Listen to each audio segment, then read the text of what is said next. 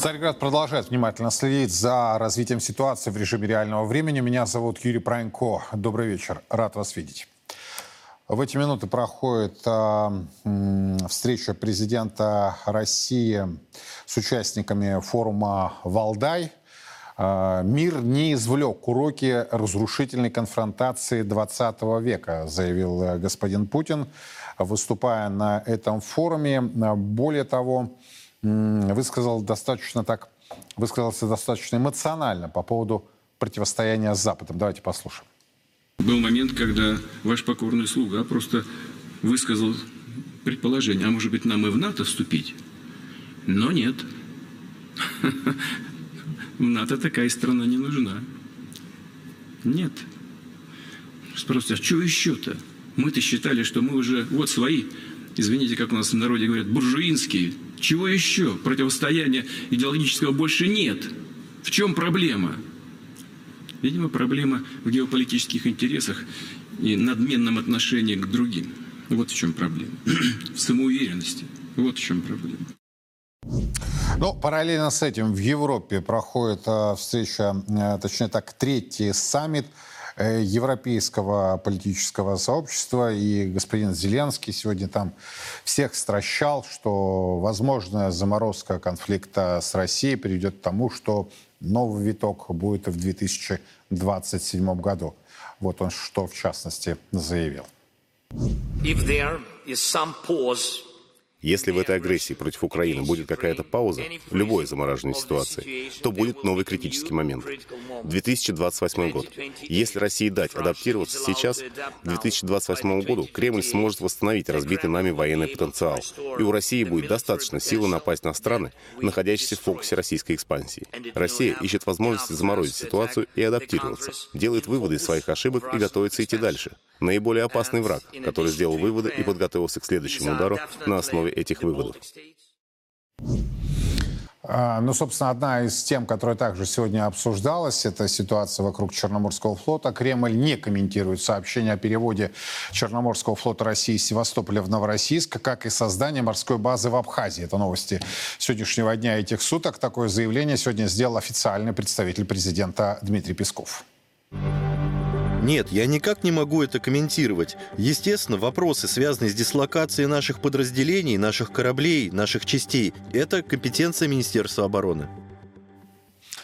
О выводе большой, большей части Черноморского флота из порта в Севастополе накануне сообщила Wall Street Journal со ссылкой на свои источники Минобороны и власти Севастополя. С начала спецоперации регулярно сообщают о попытках ВСУ атаковать объекты на территории полуострова с помощью запуска беспилотников, ракетных ударов и попыток высадки десанта. В середине сентября ВСУ ударили по судоремонтному заводу в Севастополе. Повреждения получили два корабля, стоящие на ремонте. В конце минувшего месяца ракетный удар был нанесен по штабу Черноморского Черноморского флота в последнее время участились попытки атаковать полуостров. Гарантированно Крыму никакая сухопутная операция не угрожает. Без вариантов. Даже здесь, так сказать, те меры, которые предпринимаются на сегодняшний день, они и именно так принимаются, что нет избыточных каких-то процессов, есть только то, что будет необходимо на случай, так сказать, каких-то развития ситуаций э, в непредсказуемую сторону. При этом, еще раз говорю, я глубоко убежден, что до этого не дойдет, но с точки зрения элемента гарантий мы должны были предпринять те шаги, которые мы сделали. Я имею в виду это создание ополчения, это э, создание фортификационных сооружений, в принципе, по всему Крыму. Здесь, конечно, и крымчанам хочется принести извинения за неудобства в некоторых, соответственно, населенных пунктах, к сожалению. Есть и неудобства и с точки зрения того, что работы строительные проходили все это время, где-то пляжи перерыли, где-то учения проходят рядом, соответственно, с населенным пунктом. Мне люди тоже пишут обращения о том, что да, слышу, что наши подразделения проводят обучение, стрельбы проводят и так далее. Поэтому все, кто в Крым с оружием придет, 100% здесь ждет либо смерть, либо тюрьма, без вариантов.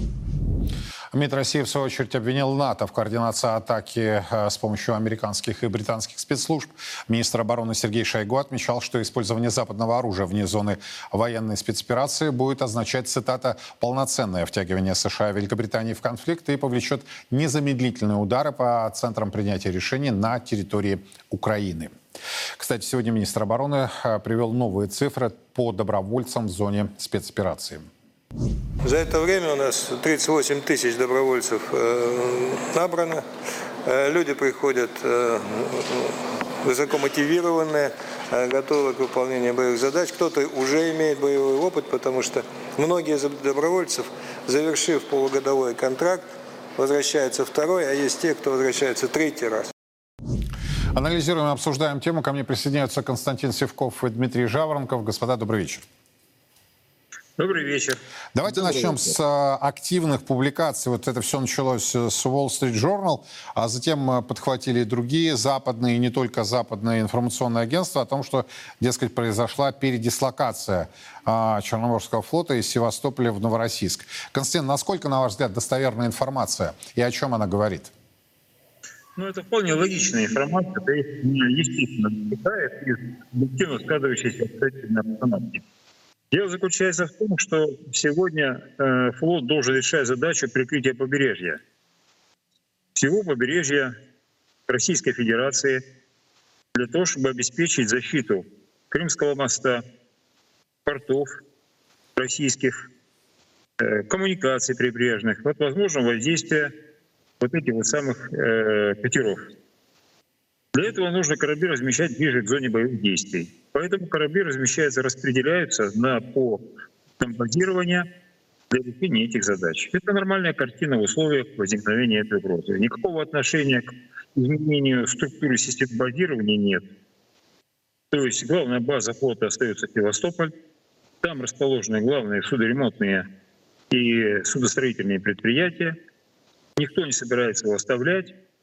Просто надо решать задачу не только прикрытия Севастополя, но теперь уже надо решать задачу прикрытия и других районов нашего побережья для того, чтобы предотвратить нападение со стороны, э, так сказать, катеров противника.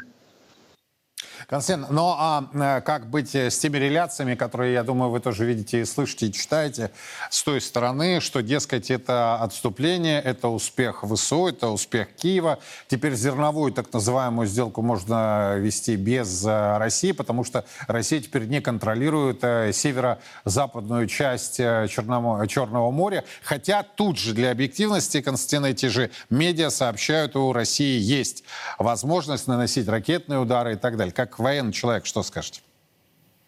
Ну, дело заключается в том, что контроль морского акватории осуществляется не обязательно кораблями. И даже не столько кораблями. В первую очередь осуществляется самолетами морской авиации. Самолеты морской авиации задачу прикрытия и контроля э, акватории э, Черного моря решают очень успешно. Лучшим тому подтверждение сообщения о постоянных систематических уничтожениях различных катеров как беспилотных, так и, э, так сказать, с экипажами из диверсантов на акватории морского э, Черного моря. Поэтому это нормальная картина. Зачем нам ставить там корабль, который выйдет просто в силу того, что Земля у нас круглая, мы же не верим в то, что она плоская и стоит на китах, а о том, что она круглая. А раз она круглая, существует горизонт. Так вот, самолет он находится на высоте. Соответственно, дальность обнаружения таких катеров самолета намного на порядок больше, чем с корабля. Зачем там нам держать корабль? Когда мы можем обеспечить патрулирование самолетом, просматривать с помощью самолета значительно большую акваторию, чем с помощью корабля. Ну, то есть вы это не расцениваете как, как а, уступки? Абсолютно нет. Это абсолютно логичный результат того, что нам нужно усилить оборону Крымского моста, других районов. естественно, мы рассредо... не рассредотачиваем, а направляем в эти районы силы, которые должны решать эти задачи. Никакого отношения к тому, что мы что-то там испугались в Севастополе, нет. Более того, я могу сказать, что такие ракеты, как «Нептун», которые вот в сводке в последних данных, и три штуки уничтожено было, одна вчера, позавчера, другая вчера, две штуки вчера. Вот. Это как раз подтверждает о том, что нашу систему ПВО э, усилили на этом направлении и решать задачу борьбы с таким серьезной угрозой, как ракеты «Нептун», вот, мы можем успешно. И хочу обратить внимание, что последующие пуски ракет э, «Шторм Шедоу» тоже успешно отражались, они уничтожались в воздухе до подлета цели. Поэтому нет проблем никаких. Я понял. Дмитрий, что скажете? С чем согласны, с чем нет ваша позиция? Ну, здесь все достаточно просто. Корабли Черноморского флота России продолжают свою боевую работу. Боевая работа штатная. Черноморский флот, напомню, включает в своем составе не только корабли, да, корабельные какие-то средства или катера, суда, Э, Черноморский флот включает в своем составе морскую авиацию, береговые ракетные комплексы. И дальность наших ракет, как э, Константин правильно сказал ранее, да, она позволяет контролировать не только Черноморскую акваторию и территорию причерноморских государств, вообще всех, но и практически всю территорию Украины, так называемой. Поэтому в истории с передислокацией, то, что какие-то корабли куда-то движутся, уходят, приходят. Я сам недавно был в Крыму, и в Херсонской области, и в Краснодарском крае, да, действительно наблюдал сам движение различных э, боевых единиц, вымпелов. Вот у нас МРК «Циклон» совершил международный визит в Абхазию. Это, кстати, первый малый ракетный корабль проекта 22800, построенный в Крыму на Керченском судостроительном заводе имени Бутома, бывший залив. Вот он совершил международный визит в Абхазию, и русские корабли вернутся в э, Абхазский порт. Там в бухте, где стоял еще советский флот, где сейчас наши погранцы дежурят и базируются, вот, будет тоже пункт э, дислокации кораблей ВМФ России. Там от границы с Грузией всего ничего.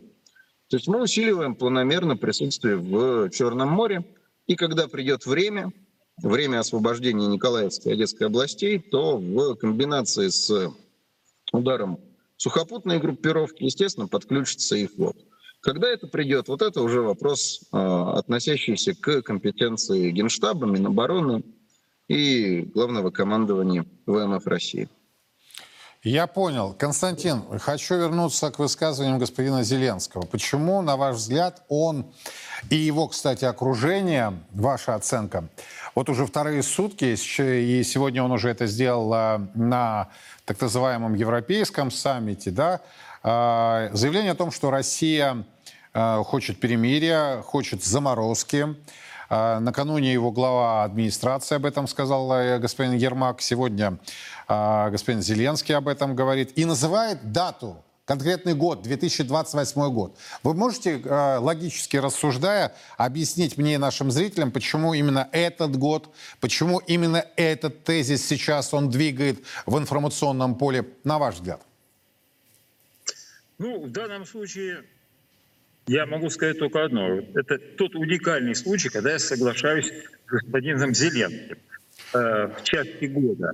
Э, только я не соглашаюсь а с точки зрения обстоятельств. Дело не в России.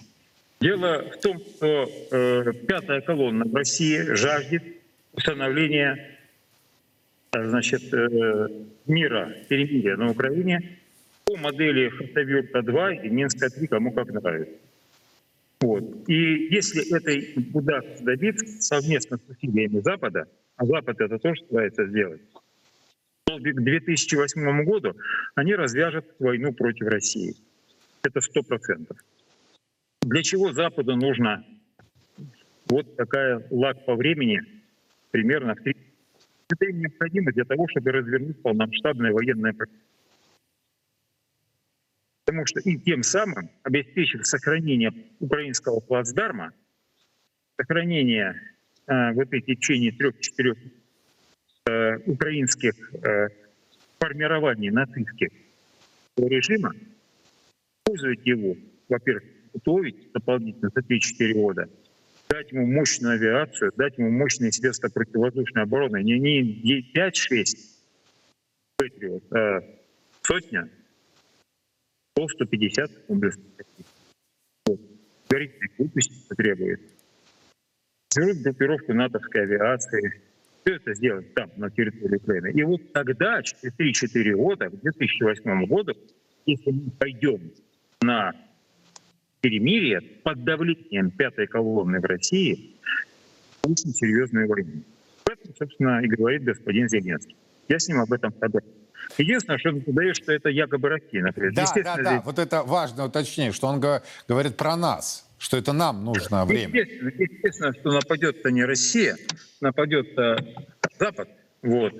Но э, подаваться, естественно, в этом Россия. Так или иначе, но э, они четко ориентируются на 2027-2028 год, и поэтому вот сейчас можно сказать, что начинает прорисовываться их стратегия. В условиях, когда, очевидно, совершенно ВСУ уже больше не способны к маломальски серьезному наступлению, уже очевидно, что в нынешних условиях наши вооруженные силы имеют идеальные условия для того, чтобы уничтожить ВСУ решительным ударом, проведением крупномасштабной наступательной операции двух фронтов. А, по сути дела, речь наша группировка там уже по численности соответствует двум фронтам Великой Отечественной войны. Вот, и в течение там, двух-трех месяцев просто из соотношения сил сторон, боевых возможностей и всего остального, мы, российские вооруженные силы, способны были бы разбить вооруженные силы Украины полностью принудить действующий режим на Украине полной капитуляции – вот, вот в этих условиях они добиваются политическими методами через пятую колонну принуждения России к примирению. Далее они в течение трех-четырех лет перевооружают полностью Украину. Вот Зеленского, скорее всего, в этих условиях они снимут. Он карта, он очень дергается, он хорошо это понимает, сработанную фигуру. Вот. И к 2007, 2027, 2028 году они будут готовы начать новую войну против России, этом не успевая за это время перевести свою промышленность на военные рельсы, чего они сейчас не успевают сделать, они значительно от нас уступают, уступают в этом отношении по времени. Поэтому, да, они хотят, идут на затяжку этого конфликта, на заморозку. Это сценарий Запада. Но для Зеленского это сценарий опасен лично для него и его команды, поскольку этот сценарий влечет за собой высокий риск того, что Зеленского уберут, причем уберут не только с политически и экономически, но и физически, как и его команда, поскольку они слишком много знают и слишком много наворовали. Поставить других фигур. Вот примерно так мне видится. Я понял. То есть 28 год это не случайная э, э, дата и не случайно обозначенное время. Спасибо огромное. Константин Севков, Дмитрий Жаворонков были у нас на прямой связи. Э, их оценочные суждения о происходящем в рамках специальной военной операции так называемого украинского кризиса. И в продолжении темы завершается пятый месяц Всероссийского молебна о победе, в ходе которого все регионы страны смогут поклониться мощам небесного покровителя русского воинства, святого великомученика Георгия Победоносца. Позади уже более 70 регионов страны. Все подробности прямо сейчас. Русский народ объединяет соборная молитва. Молитва о нашей сражающейся армии. За пять месяцев Всероссийского молебна о победе принесение ковчега с мощами святого великомученика Георгия Победоносца во все регионы России небесному покровителю русского воинства поклонилось свыше 600 тысяч человек. 600-тысячной участницей молебна стала тамбовский художник-иконописец Татьяна Перцева. В эти дни в Доме художников в Тамбове ее работы представлены на выставке картин, средства от продажи которых будут направлены в поддержку воинов СВО. Мне приходилось писать образ Георгия Победоносца и иконы в храм Георгия Победоносца, поэтому он в нашей семье очень почитаемый, не только в стране и в семье. Вот. Потом мы с мужем являемся членами Союза художников. Сейчас происходит акция в доме благотворительная продажа живописи, работ художников. И действительно, как и в годы Великой Отечественной войны, вклад каждого, материальный ли или молитвенный, является важнейшей составляющей нашей победы. И хотя у войны, как известно, не женское лицо, вклад наших женщин, в том числе сестер, жен и матерей сражающихся бойцов, очень значим. Георгий Победоносец – это, ну, наверное, такой некий символ победы, который ну, нам нужен, наверное, здесь сейчас всем. Поэтому, наверное, здесь сейчас столько прихожан, столько людей. Поэтому мы здесь сейчас, мы обязательно все это донесем до ребят. Скоро поездка.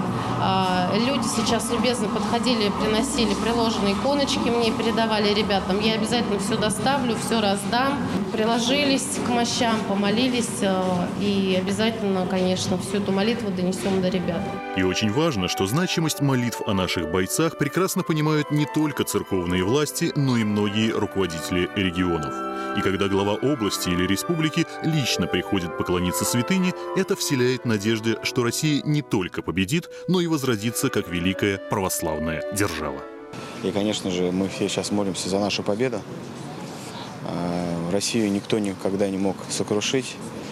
а, благодаря таким святым, благодаря нашему народу. И, конечно, я уверен, что все молятся только за победу и о том, чтобы как меньше наших ребят, которые находятся сейчас в зоне проведения специальной военной операции, чтобы попадали ранения, конечно же, гибели, и, конечно, чтобы все вернулись домой.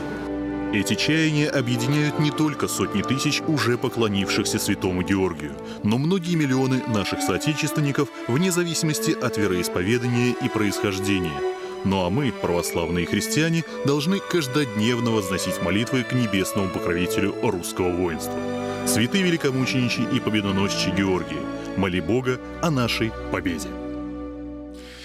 Кардинально меняем тему. Вернемся к э, ситуации сейчас на валютном рынке. Курс доллара превысил э, отметку в 100 рублей во второй раз с начала недели. Если сейчас мы посмотрим на терминал, то пара рубль-доллар торгуется на уровне 100 рублей 13 копеек, пара рубль-евро 105-45. Вы знаете, вот как экономист я искренне верил и думал, что ни Набиулина, ни Силуанов не допустят пробивки а, вот этой психологической, этого психологического уровня в 100 рублей, но потому что вся все практически население страны работает, живет, сберегает, тратит в рублевой зоне, в рублях. И как вот один из депутатов Госдумы России сказал, эти персонажи превратили рубль в мусорную валюту. Вот, по всей видимости, мы вновь становимся свидетелями продолжающегося процесса девальвации, который, кстати, уже составила 80%. И еще одна тема, которая, думаю, вызовет широчайший резонанс. РГСУ работает над системой так называемого социального рейтинга для российских граждан по образцу Китая. Сейчас в системе «Мы», а именно так она называется, заставляют регистрироваться студентов, сообщает пресса. По задумке авторов, социальный рейтинг будет привязан к СНИЛС, ИНН, паспорту и номеру телефона. ВУЗ планирует предложить систему губернаторам для разделения граждан на классы по полезности для государства. Цитата, если ресурсов мало, нужно, нужны понятные критерии их распределения. Конец цитаты. На эксперимент РГСУ под названием «Мы обратили внимание телеграм-каналы», ссылаясь на сообщения студентов, как утверждается, учащимся предписано заполнить онлайн-анкету, внеся туда массу данных. В частности, об источниках дохода, детях, кредитной истории, судимости, соцсетях, общественной жизни, госнаградах, знании языков, спорте, здоровом образе жизни и так далее. В дальнейшем система может стать нормативной процедурой, после чего большая часть данных будет погружаться на платформу из государственных информационных систем. Кстати, в Китае в апреле этого года, напомню, запустили первый цифровой магазин. Как оказалось, социальный рейтинг имеет значение. Граждане с высоким рейтингом могут бесплатно получать здесь продукты от правительства. Деньги на это берутся с налогов самих же граждан с низким социальным рейтингом. По мнению экспертов, данный факт является ярким примером того, как цифровые технологии становятся ключевым фактором в жизни простого китайского гражданина. Давайте обсудим тему. Олег э, Сорокин, Игорь Шнуренко ко мне присоединяются. Господа, добрый вечер. Здравствуйте. На ваш взгляд, вот эта разработка останется разработкой исключительно этого высшего учебного заведения, или мы являемся свидетелями того, что начинается разработка новой системы координат, где вот этот так называемый социальный рейтинг будет иметь ключевое значение. Что скажете? А, но я э, могу сказать следующее, что мы не знаем, какие цели преследуют э, те, кто популяризирует э, этот проект в РГСУ. То есть надо я думаю, им задать тоже этот вопрос.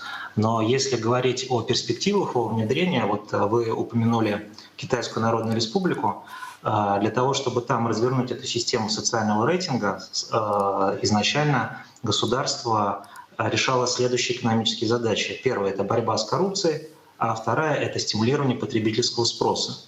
И именно для этого были развернуты такие системы, как рейтинг экономических организаций, потому что многие организации находились в теневом секторе и фактически уклонялись от уплаты налогов, изготавливали некачественную продукцию, продавали ее в том числе в Россию контрафактную.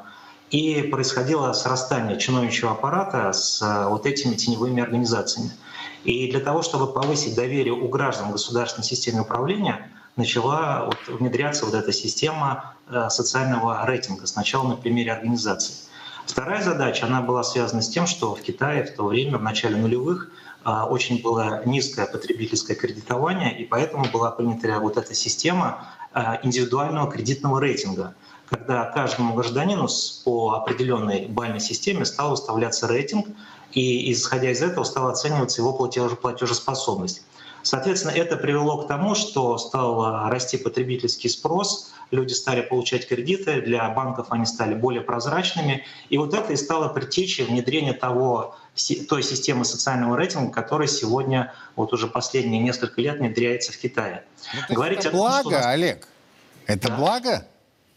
А, если исходить из э, оценки эффективности, да, какие цели перед собой ставили руководители, какие результаты они получили, то мы видим, что есть эффективные моменты, связанные с борьбой с коррупцией. Они ее победили, не прибегая к исключительно репрессивным мерам. И второе, они обеспечили экономический рост. Но если говорить вот э, про благо, то мы должны четко понимать, какая система этических принципов лежит в основе внедрения той или иной системы.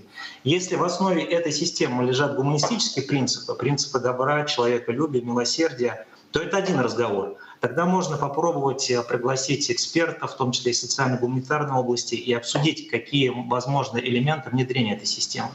А если говорить про то, что она служит исключительно интересам надзора и контроля со стороны технократов, то это, конечно, не есть благо, потому что в этом случае, э, как вы понимаете, технократы получают э, инструмент и могут себя поставить на место Бога. А это, как вы знаете, в истории человеческой цивилизации заканчивалось не очень хорошо.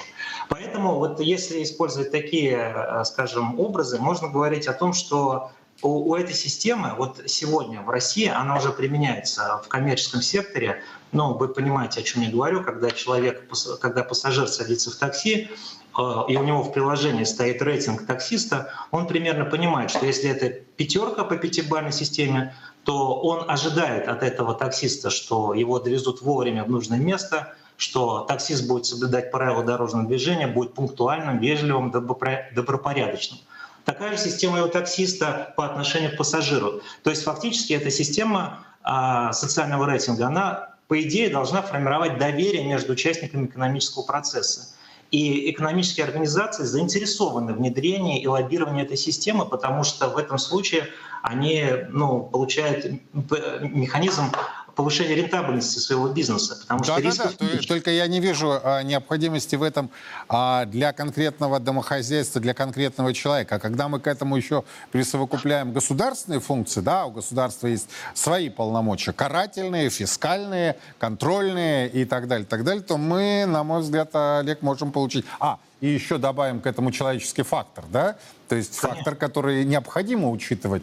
А, небезызвестная история с крупнейшим а, банком страны, вы знаете, когда подчиненный обиделся на своего начальника и начал сливать базы данных, начал ими торговать. Благо, конечно, СБ этого банка его а, обнаружили, что называется, обезвредили, но факт остается фактом. Спасибо большое. Олег Сорокин был у нас э, в прямом эфире и его оценочное суждение. Я вам честно скажу, я категорически против социальных рейтингов. Я знаю, до чего это, вот мы догребем, что называется, с этими инициативами.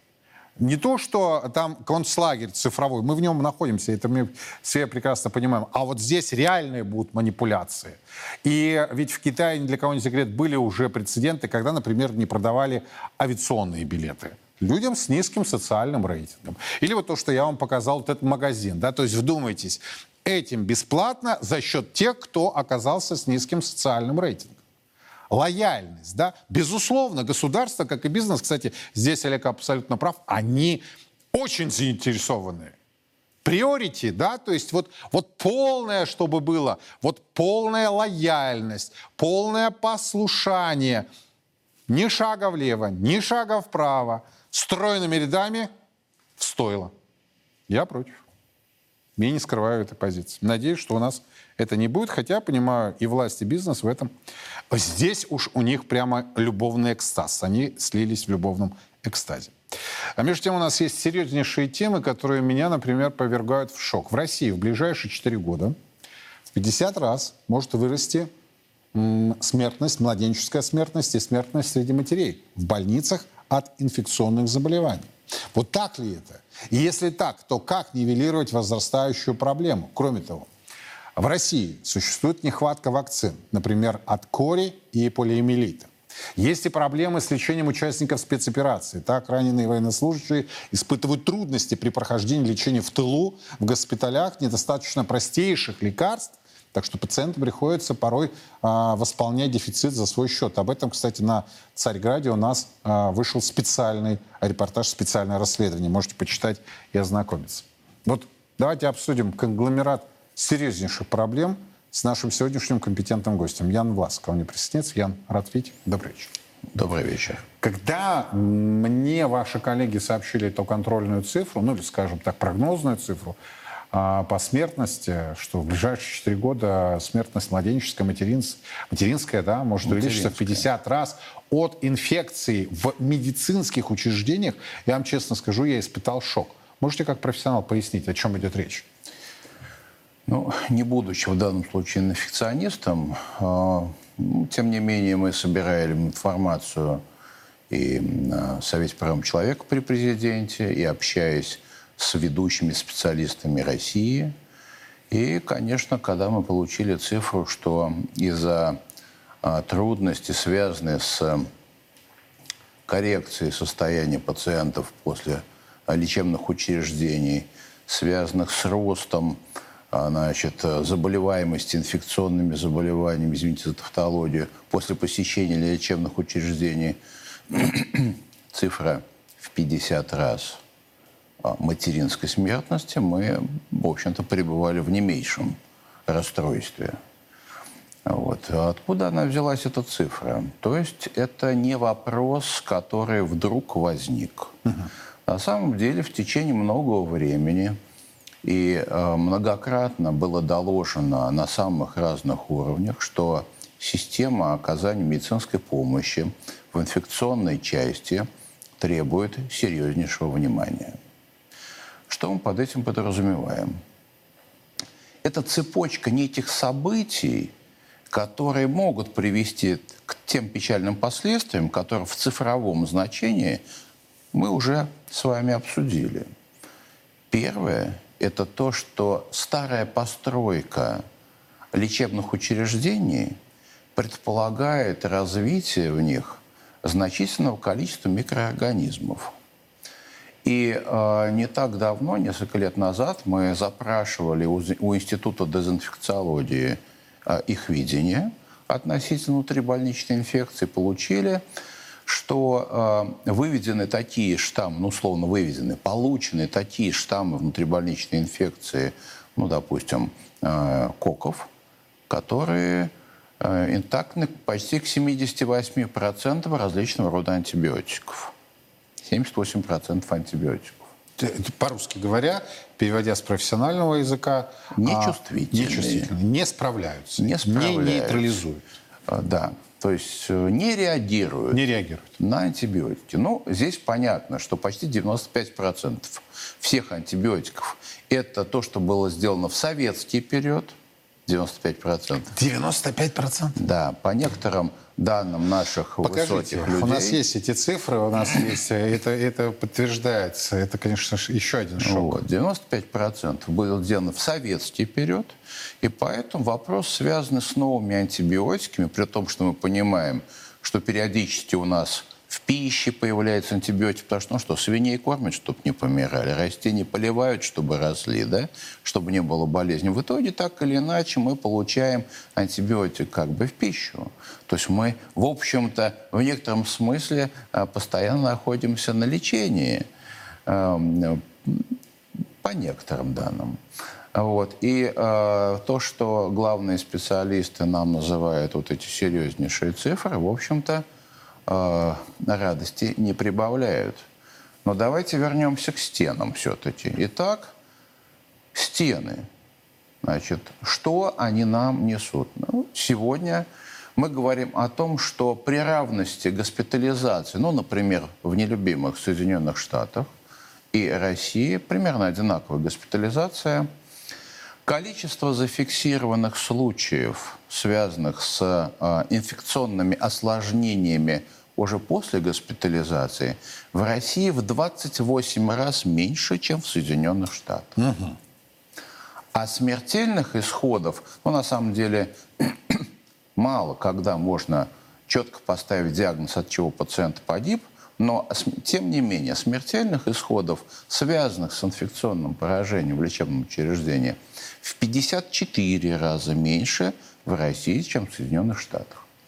И здесь, конечно, напрашивается вопрос, мы так хорошо лечим? Ну да, то есть э, даже порадоваться хочется. Да, с одной стороны мы можем порадоваться, а с другой стороны у нас есть информация, что, допустим, смертность общая от инфекционных заболеваний за последние вот эти три десятка лет без Советского Союза у нас увеличилась втрое, тем не менее.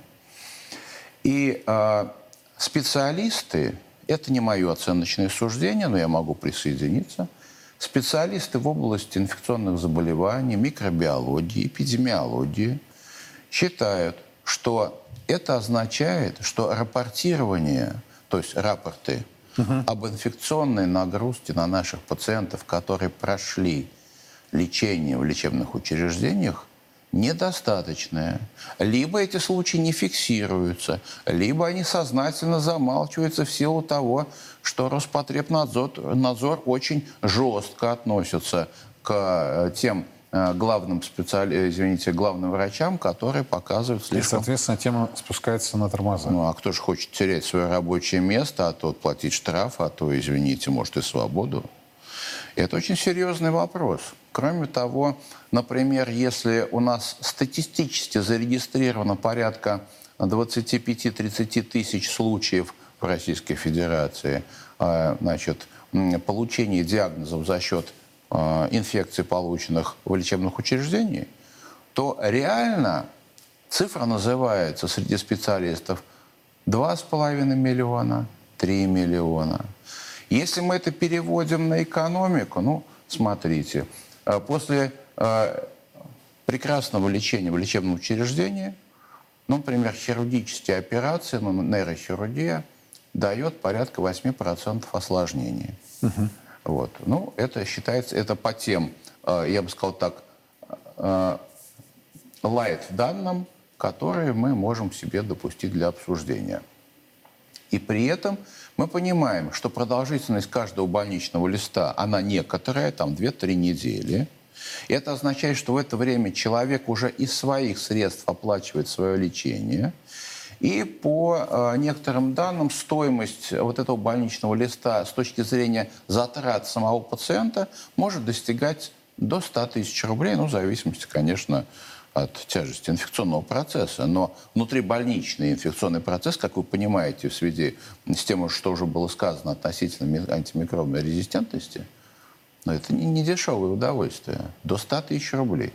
Что это означает? На Если одного нас, пациента. На одного пациента. Если означает, что у нас 3 миллиона случаев примерно, по некоторым оценочным данным, в России в год существует, это значит, что на пустом месте у нас затраты 300 миллиардов рублей. Серьезная сумма. Это мы еще не говорим о том, э, насколько мы теряем экономику из-за отсутствия этих людей на рабочем месте. Это же тоже потери. Вот и получается, что это? Триллионы, либо все-таки сотни миллиардов. Но так или иначе, это совершенно не лишние деньги, которые можно было бы вложить в те же стены.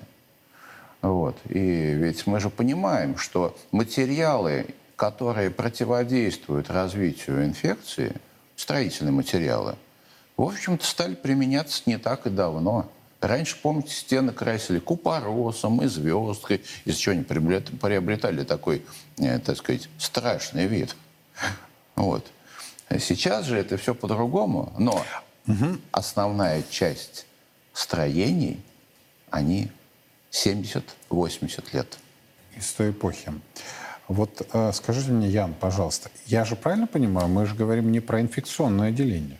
Мы говорим не про специализированные медицинские учреждения, которые занимаются инфекцией. Мы говорим вообще о медицинских учреждениях, в которые, в общем-то, потенциально, да и реально а мы ходим.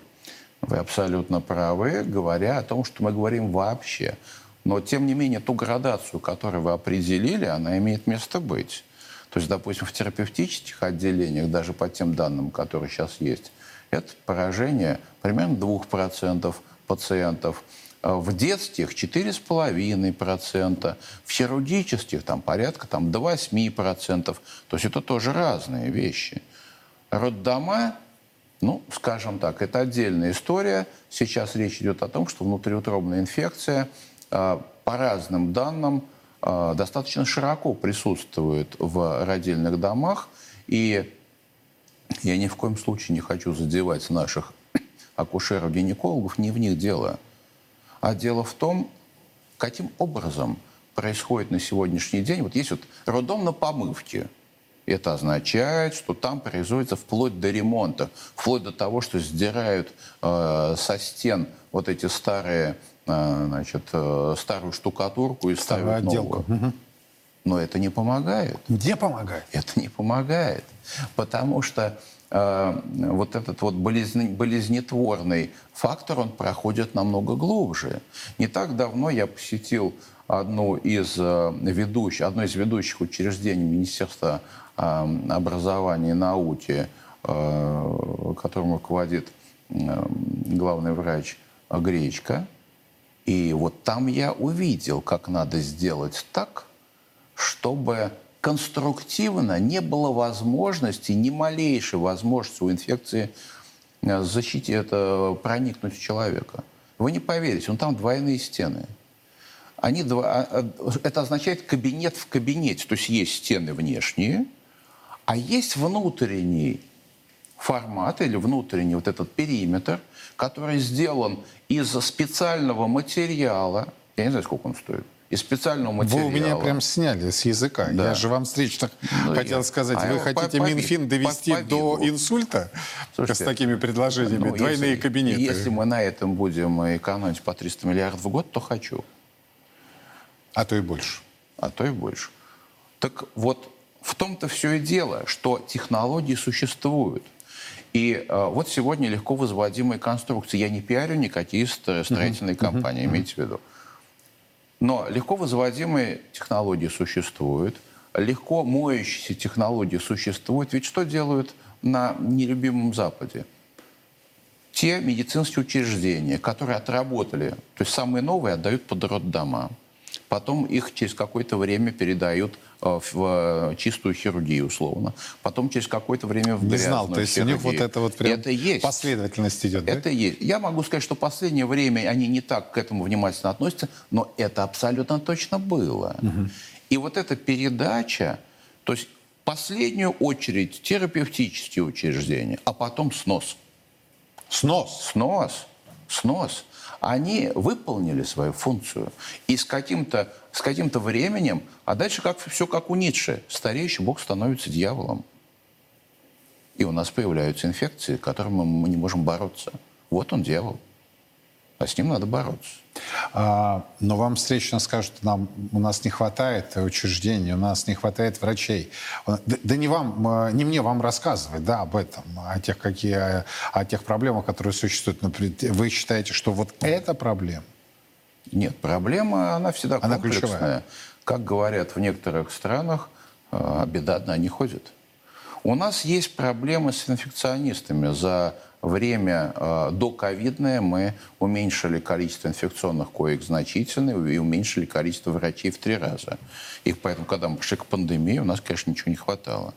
Сейчас, после того, как э, изменились отношения, и Министерство здравоохранения достаточно быстро увеличило количество инфекционных коек в пять раз, это очень серьезно и быстро, но мы не смогли увеличить количество врачей, их же обучать надо. Вот, и сейчас, когда снова одно время количество инфекционистов стало увеличиваться, сейчас после того, как ковидные выплаты, видите, снова выплаты угу. у нас ушли. Деньги. Да. И у нас уже сейчас, а сейчас я могу сказать, что опять увеличивается количество пациентов с новым видом ковида. Их увеличивается, заболеваемость растет. Но в некоторых даже миллионных городах дежурить в инфекционном отделении некому. Вопрос, где люди? А которых люди... выпускают э, университеты, да. медицинские колледжи. А люди у нас в течение трех лет молодежь 30% уходит из медицины. И не всегда из-за денег, из-за денег тоже, но не всегда. И даже когда мы делали, мы делали специальные опросы, почему уходят из медицины. На первом месте, вы знаете, и уходит, э, на первом месте идет не, не, не деньги идут, на первом месте идет негативное наставничество. Угу. То есть коллектив не принимает. Э, человек пришел, хочет получить дополнительные знания, хочет профессионализации, они приходят заряженные, они приходят активные, они хотят работать, у них есть понимание служения. А им сшибают мотивацию. А, они, а им говорят, ну зачем я буду себе конкурента готовить? Угу. Да? Хирурги на крючках не стоят, сами не оперируют. Те, которые... А, вот у нас же было длительное время в мединститутах было новаторство. То есть ты приходишь, и за тобой закрепляют а, доктор, с которым ты ходишь как хвост, вот все это видишь, смотришь, дальше сам пишешь истории, и все так тебе все это диктует, ты учишься, потому что есть врачебное чутье, ну, ему трудно научить, угу. откровенно говоря. А есть, во-первых, совершенно конкретные знания, которые надо иногда и вдалбливать, ну, как латынь, те же логикой ее не возьмешь, это же вдалбливать надо, или там древнегреческий. Вот. А есть правила, правила заполнения документации, правила проведения осмотра. То есть некая такая продукция, которая должна быть, и она связана с дисциплиной выполнения определенного рода э, действий. Если ты этого не сделал, ты к выводу не пришел. Я правильно понимаю, что вот нивелировать э, тот прогноз, о котором мы сегодня говорим, что в 50 раз вырастет э, смертность э, младенческая, материнская, нужны стены. Я правильно услышал? Или что? Нужна система. Нужна система оказания медицинской помощи. В этой системе стены, стены, стены имеют не, посред, не последнюю э, э, очередь, они не в последнюю очередь. Дальше мы цепляем за другие истории. Это, а чем мы стены обрабатываем?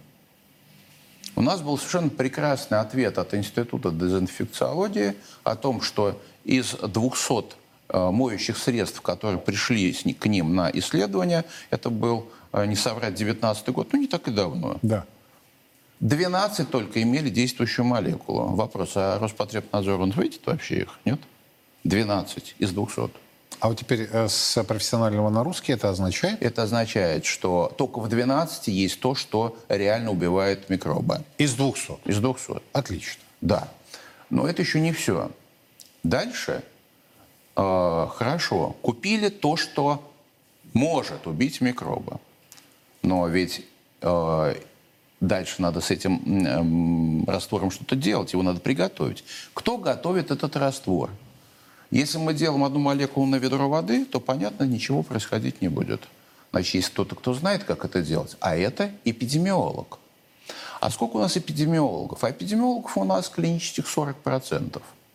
То есть у нас 60% эпидемиологов нет. Но должности эпидемиологов почему-то заняты кем? Терапевтами. А терапевт и эпидемиолог – это одно и то же? Это не одно и то же. Это разные вещи. Почему эпидемиологов нет? Их готовят аж по 6 тысяч, там, говорят, э, готовят в год. Куда деваются эпидемиологи?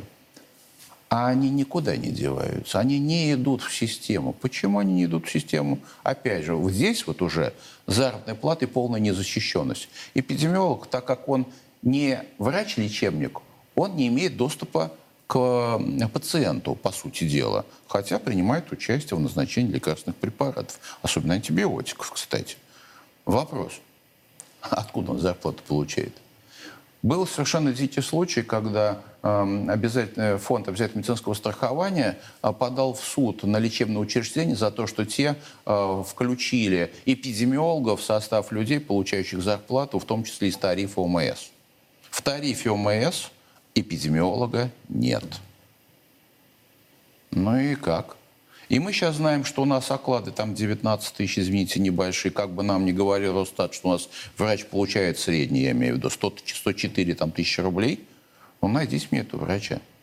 У нас нет, я понимаю, что в Москве, может, так и есть. Но когда мы делали опрос в том году э, для встречи с Владимиром Владимировичем, у нас одна ставка с надбавками выше 37 тысяч не поднялась. Когда в том году нам говорили, что у нас 85 тысяч. И мы поэтому просили, на самом деле, в том году Владимира Владимировича рассмотреть вопрос, а сделать неснижаемый оклад для всех. Для всех. Uh-huh, uh-huh. Неснижаемый оклад. Ну, как вот военный заканчивает э, свое училище. Он что ж служит? Есть решение? Нет решения. Решение есть идти по надбавкам. В том году э, Голикова дала 18% надбавку, не всем и так далее, и так далее. Вот этими вот рваными лоскутами мы только растягиваем э, общество, в том числе врачебное, и создаем ну, э, достаточно неприятную историю. Ну, например, у нас год учителя, да, год учителя, мы поднимаем зарплату врачам. Учителя начинают на э, врачей, ну, как бы расстраиваться. Но я согласен, что надо поднимать э, бюджетникам. Вот в этих бюджетниках должны и врачи, да. и преподаватели. Преподаватель вуза 28 тысяч получает в месяц, это профессор. Это нормально, это ненормально. Ян, я вот об одном только могу посожалеть, что наше эфирное время завершится. Давайте мы с вами сделаем специальную программу. Вот я ее почти философски назову а, «Медицина в России». И если вы позволите, вот почти 50 минут мы с вами вдоль, поперек по разным проблематикам отечественного здравоохранения пройдемся. Уверен, что хватит нам 50 минут на все Да нет, конечно, не хватит, но тем не менее хоть частично рассмотрим. Спасибо огромное за сегодняшний приезд. Спасибо. Ян Власов здесь сейчас в студии прямого эфира. Мы продолжаем следить за развитием ситуации. Подробности последуют. Меня зовут Юрий Пронько. До завтра. Во все времена и во всех войнах русские люди молились о победах наших бойцов их небесному покровителю, Георгию Победоносцу. В 100 городах 89 регионов России пройдет всероссийский молебен святому великомученику Георгию Победоносцу. Каждый сможет поклониться его мощам и попросить святого о помощи. Нет сомнений, молитвами Георгия Победоносца Господь защитит наших воинов и дарует нам новую, великую победу.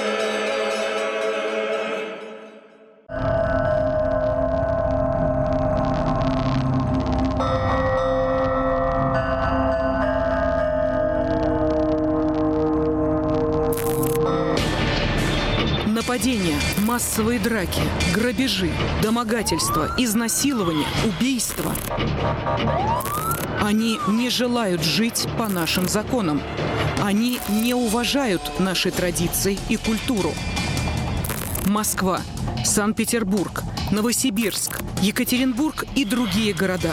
Здесь русские борются за свои права, чтобы жить спокойно. Пора сказать «стоп». «Стоп, мигрант». Мы поможем. Не пропустите новый проект Первого Русского в субботу в 15.00.